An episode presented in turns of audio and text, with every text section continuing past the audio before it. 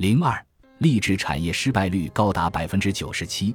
我们大多读过或自行想通了一个道理：成功励志方面的课程多半是无用的。要是那些课管用，我们就不会每年都在找新方法了，是吧？而且这所谓的产业将迈入穷途末路，因为要是确实有一种方法能奏效，且无论对谁都有用，大家现在就会过着快乐、健康、满足的生活了。打个比方，非虚构类的畅销书之一是减肥书籍。那么，你觉得今年买减肥书的是哪些人？答案是，去年买这些书的那批人，因为去年的书压根儿没用。然而，我要说的秘密并不是成功和励志类课程多半无效，而是成功产业的专家对此早就心知肚明，且其失败率之高远超我们的想象。成功产业的知情人士透露。该产业的失败率约为百分之九十七。是的，你没看错，就是百分之九十七。肯·约翰斯顿是我的同行，也是好友。他经营着北美最大的个人成长讲座公司。多年来，他在公开演讲场合都会提到，大部分圈内人只会关起门来窃窃私语的事，成功励志产业平均成功率约为百分之三。他们就把这成功的百分之三作为证据。用来描绘并营销一部谁来操作都会有效的成功机器，然而他们的亲身经验却并非如此。更耐人寻味的是，这些课程绝大多数依循的是同一幅基本蓝图：一、聚焦于自己想要的事物；二、拟定计划；三、执行计划。就这样，任选一门课、一本书、一位导师。讲授的内容可能都跟这范本大同小异，确切地说，这范本可追溯至一九三七年出版、影响深远的励志书《思考致富》，作者为拿破仑·希尔。而其他书籍与课程，更是这本书在至少过去六十五年间广受欢迎。聚焦于自己想要的结果，拟定计划，再凭借意志力执行这项计划。这公式很有道理，对吧？当然有道理了，这公式我们已经听了一辈子。问题是，它不会有用的。根据哈佛大学及斯坦福大学最新的研究，这范式非但无效，而且对百分之九十七的人来说，根本就是一幅注定失败的蓝图。何以见得？典型的成功学三步骤蓝图为：先决定自己要什么，再拟定计划，最后付诸行动，直到达成目标。这幅蓝图取决于两项因素：一是期待一个外在的最终结果；二是意志力。我们将在第一章了解到，无论最后是否达成目标，期望本身就会造成慢性压力。医学则一再证实，临床上，压力几乎是生活中可能出现的每一种问题的源头，并且从根本上使人注定失败。而仰仗意志力也几乎保证会失败，因为意志力凭借的。是意识的力量，我们也将在本书第一章发现，人类潜意识与无意识的影响力简直比意识强大一百万倍。因此，倘若潜意识与无意识因故直接反对由意识操控的意志力，每次败下阵来的一定是意识。此外，企图凭借意志力强迫潜意识正在阻挠的结果发生，将引发极大的压力。这又会导致可能出现在生活中的几乎每一种问题。换句话说，过去六十五年来，励志产业的失败率之所以高达百分之九十七，是因为大家采用的蓝图其实是在叫人失败。学习这套方法的人，只是将自己所学照单全收。关键在于，倘若期望本来就会造成压力，而且靠意志力获得快乐成功的概率只有百万分之一，那么这幅蓝图。不但让我们无法长期拥有快乐与成功，也意味着如果一开始没有依循这幅蓝图，情况反而不会那么糟。你可能会纳闷，如果这是一幅注定让人失败的蓝图，为什么我会觉得它言之有理、顺理成章？原因有三：第一，你的基因设定就是如此，聚焦于最后的结果，源自你与生俱来的程序，亦称刺激反应程序或痛苦。快乐程序，这是人类生存本能的一部分，而你也几乎完全靠这股本能度过生命的前六至八年，想吃甜筒冰激凌，计划得到甜筒冰激凌，去拿甜筒冰激凌。这就是为什么这幅蓝图让人感觉如此顺理成章。问题是，成年后我们就不该用这种方式过日子了，除非生命面临迫在眉睫的危险。大致来说，六至八岁的孩子就该开始根据自己学到的是非观念生活，无论会带来痛苦还是快乐。因此，基本上，要是成年人还依循这幅蓝图过日子，行为举止就会像五岁小孩。自己却毫不知情。第二，你看到别人都这么做，换句话说，你看见这幅蓝图在各种情境中几乎都被标榜为正确方法，看到自己想要的东西，想出得到那样东西的方法，再运用意志力得到它，这是同柴老师、父母为你制定的模式。第三，这是过去六十五年来专家秉持的观念。我之前提过，在将近七十年的时间里。这幅蓝图几乎是各种励志畅销书或课程的基础。励志与成功课程提供的方法不但早已过时，而且一开始就有瑕疵。但其实我并不需要统计数据或研究来告诉我，凭借意志力追求某项最终结果是一幅注定让人失败的蓝图，因为我亲身体会过。大约二十五年前，我从事青少年家庭辅导工作。帮助青少年不偏离正轨，并在人生中有所成就。我接受的训练就是这种典型的成功蓝图，且多年来我在生活各个方面也依循这幅蓝图，却发现自己未能善尽辅导青少年之责。更惨的是，我的财务状况也岌岌可危，甚至濒临破产。尽管我强颜欢笑，内心却苦涩无比。多年来。我一直在寻找如何帮助人们以及我自己在人生中成功的答案，但无论是宗教、励志产业、心理学、医学，还是我敬仰的人提供的建议，都无一奏效。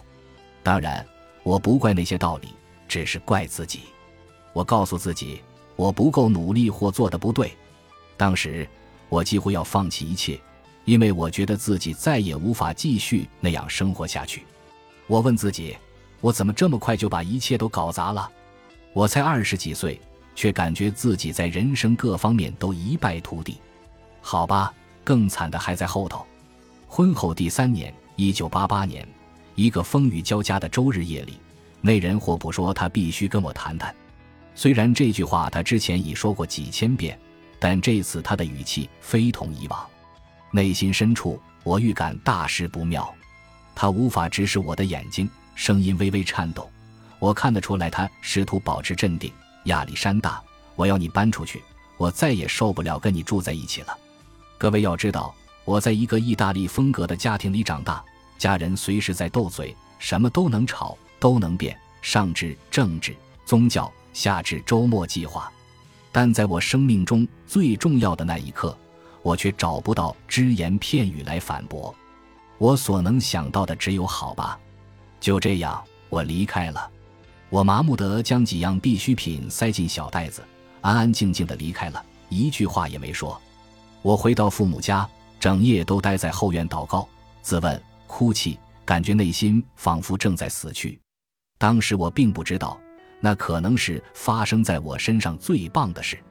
之后六周，我将经历一生中最正向的转折点。我刚加入一所灵性学校。将在那里得到开启一切的钥匙。后来，我将那把钥匙称为“罕为世人所知的至上法则”。可是那天夜里，我却感觉自己此生休矣。我一遍又一遍不停地问自己：怎么会发生这种事？这是很合理的问题，因为如果我有哪件事应该成功，那么非婚姻莫属。我和霍普结婚时已经做好万全准备，比我们认识的任何人都来得周全。初次约会，我们在公园的草地上铺了毯子，然后在满天星斗的美丽秋夜里聊天，一聊就停不下来，就这样聊了六小时。你想得到的话题我们全聊过了，而那还只是第一次约会。等到可以聊的话题都聊完了，我们开始共读。我们会先选好一本探讨人际关系或两人都有兴趣的书，先自读，画重点，记笔记。等下次约会时。再对照彼此的笔记，讨论读到的内容。我们还自愿接受婚前咨询，进行个性测验，然后比较测验结果，并与咨询师讨论我们之间可能出现的问题和相应的解决之道。在一九八六年五月二十四日婚礼那天，我们两人都准备好了。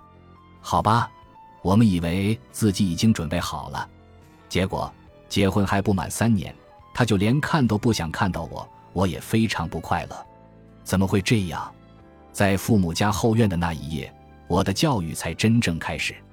我在脑海里听见一个声音，那声音告诉我一件我不想听到的事，一件会让我生气的事。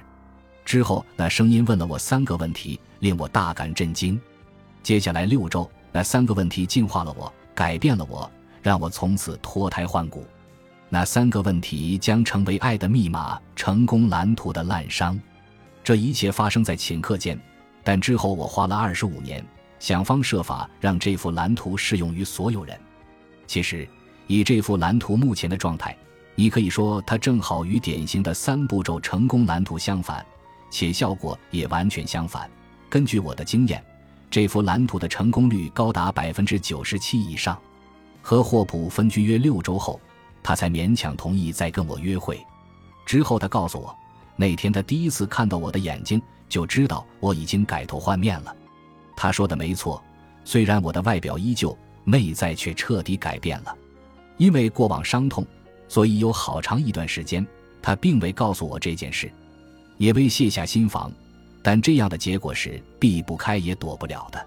后来，虽然霍普的健康和我们的财务状况都出了问题，日子过得实在辛苦，但我们生命中最重要的事物却再也不同。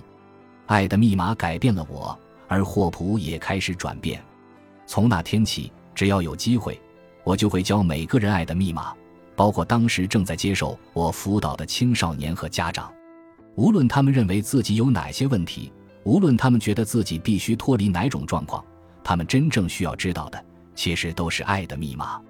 以下是爱的密码的简要说明：所有问题，或者说无法快乐、成功，甚至是生理问题，几乎都源自某种形式的内在恐惧状态，而每种内在恐惧状态，起因都是在那个问题中缺少了爱。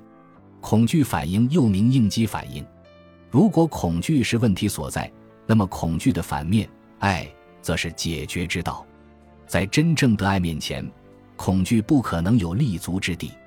这听起来可能只是理论，幸好过去几年来已有科学研究证实这种说法。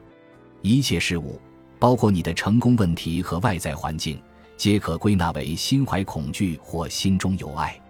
这就是我刚从事咨询工作时。开始在治疗期间教导每个患者的观念，无论他们的问题是跟健康、人际关系、成功、愤怒还是焦虑有关，我相信根本原因一定是爱、恐惧的问题。只要爱能取代恐惧，我相信他们的症状就会好转。唯有爱能治好他们的问题。但不久，我便发现一个问题：光是告诉人要去爱是没有用的，要他们去阅读、研究。深思古代手稿与法则，几乎不会有什么效果。我试着教患者做就是了，去做那些我变得可以自然而然做到的事，但他们几乎没有人做得到。你知道吗？我正在教患者三步骤失败蓝图，却浑然不觉。我告诉他们要改变以恐惧为主的意识想法，转而以爱为基础来思考。我要他们将自己的情绪和行为从基于恐惧转变成以爱为本。换句话说，我正在告诉他们要凭借意志力，专注期待外在的最终结果。有几位患者说：“好多谢你的建议。”有位患者挖苦道：“好，吃完午餐我马上开始做，放心了。”之后我才明白他们为何如此嗤之以鼻，因为他们已尝试过，却无法做到。就像我在父母家的那一夜之前，我也尝试过无数次，一样做不到。那天晚上集齐后六周，我身上发生了一件千真万确、让我彻底改头换面的事。后来，我将这件事称为转化的顿悟。不是说我那天晚上就这么决定去爱，并开始靠意志力去做，而是有件事在转瞬间发生，以爱取代了我内在的恐惧，让我不必凭借意志力，就能以一种我之前做不到的方式，自然而然的去爱。我用一种全新的角度看到真相，也深刻领悟并感受到爱的真意，知道确实有那样的爱存在。我立刻开始在爱与平静中思考、感受、相信、行动，而不是在恐惧与焦虑里。光涌进我的黑暗中，之前我强迫自己也几乎做不到的事，现在却可以轻松做到了。若将大脑想成计算机硬盘。那么我的情景就像大脑里与爱和恐惧问题有关的程序立即被删除、被重写了，如同把原本的软件包换成另一种。老实说，这转化的顿悟好比某种幻境，我在其中瞬间瞥见爱的真相，并将其紧握在手中。事实上，爱因斯坦写过与他的相对论有关的类似经验，他在脑海中看见自己乘着一道光。他认为，就是这个幻象让他想出著名的 E 等于 mc 二理论，真相一瞬间显现在他眼前，而他花了十二年才想出证明这个真相的数学公式。不久后，我便明白，不可能只因为自己想要转化的顿悟就会发生。也就是说，我知道自己尚未想出那道数学公式，我需要可以用来教导别人的实用工具与明确指南。而且，无论什么人都能将这些工具和指南运用在各种状况中，以删除恐惧程序，并将原有程序重写为爱的程序。真正活在爱里，这些工具要能真正根治各种疑难杂症，恰如我那转化的顿悟对我发挥的效果。这就是我在之后二十四年所做的事。治疗患者时，我终于找到三大工具，帮助患者直探潜意识源头，移除恐惧程序。将原本默认的程序重写为爱的程序。我不只找到三大工具，还发现典型的三步骤成功蓝图毫无用处。我会在本书中教你如何使用这三大工具，最终在人生各领域自然且轻易地获得快乐、成功，不必辛苦运用意志力。刚取得咨询硕士学位时，我仍必须接受一位心理学家的监督指导，并且尚未领到执照，却已挂牌执业。之后，我又做了一件事，彻底惹恼几位资深同行，或者说成为他们的笑柄。我收费比照心理学家，每五十分钟一百二十美元。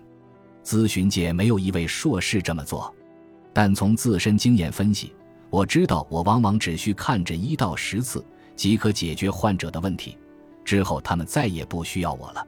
其他心理学家通常一周看每位患者一次，持续一至三年。此外，这些心理学家主要是教患者处理问题的应对机制，但他们的患者可能终其一生都解决不了问题，而我却持续看到我的患者的问题被彻底解决。我不过是教了他们你将在本书中看到的方法，以这种离经叛道的方式执业半年。我的候诊名单已排到半年后，还有一票同行来敲我的门或打电话给我，要么诅咒我，要么和颜悦色地邀我共进午餐。想知道我葫芦里究竟卖的是什么药，因为他们的患者都跑来找我了。爱的密码不仅改变了我的生命，也改变了无数人那些接受我治疗的人的生活。我相信，它也将改变你的人生。